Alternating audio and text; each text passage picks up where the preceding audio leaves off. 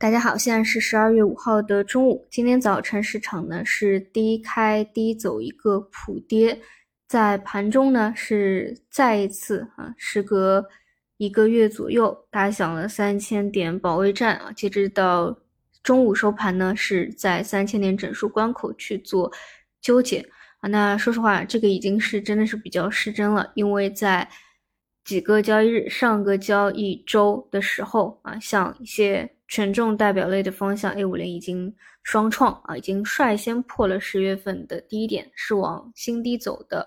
而今天盘中呢，则是三零零等方向啊，那唯有这个上证指数本身啊，它自己没有创出一个新低来啊。那说实话，今天早晨就是单日啊，为什么一个低开低走，就是。为什么一个低开都没有搞清楚啊？不管，我们去看趋势本身吧。想到上个月啊，就是在十月底一波反弹上来的时候，说后面呢大概就是两种可能：第一种就是去探前低 W D，第二种呢就直接在比如三零三零等强支撑位附近撑得住，有一个强力回升。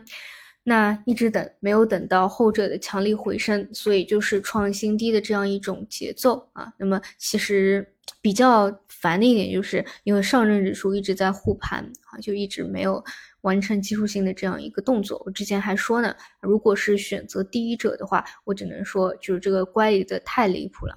就你看，就我们说上一周吧，像很多新兴市场的股市是创出三年以来啊一周的。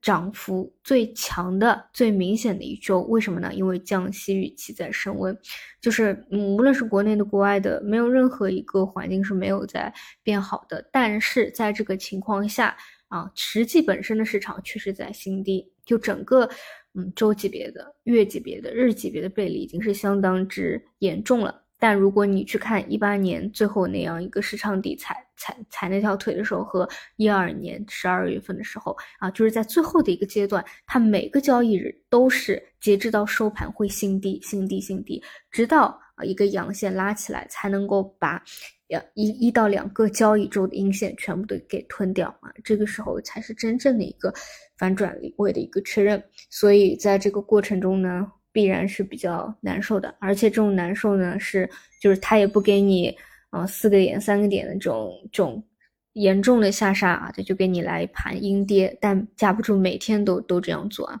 你看像这种深成指啊，都已经快九连跌、十连跌啊，往下去跑了。哎，这个位置只能耐心等吧。然后板块方向的话，倒是啊，消费预制菜啊这一块跑出来了。之前大家还不太看好啊，就是说或者说没怎么太注意吧。我个人的。认知和理解就是一个是有预制菜的啊安全规则的这个所谓的政策的消息预期，其次呢就是类似于减肥药啊带动未来的大类的消费板块，看看能不能够也能够有个大板块的止跌啊趋势的一个变化吧？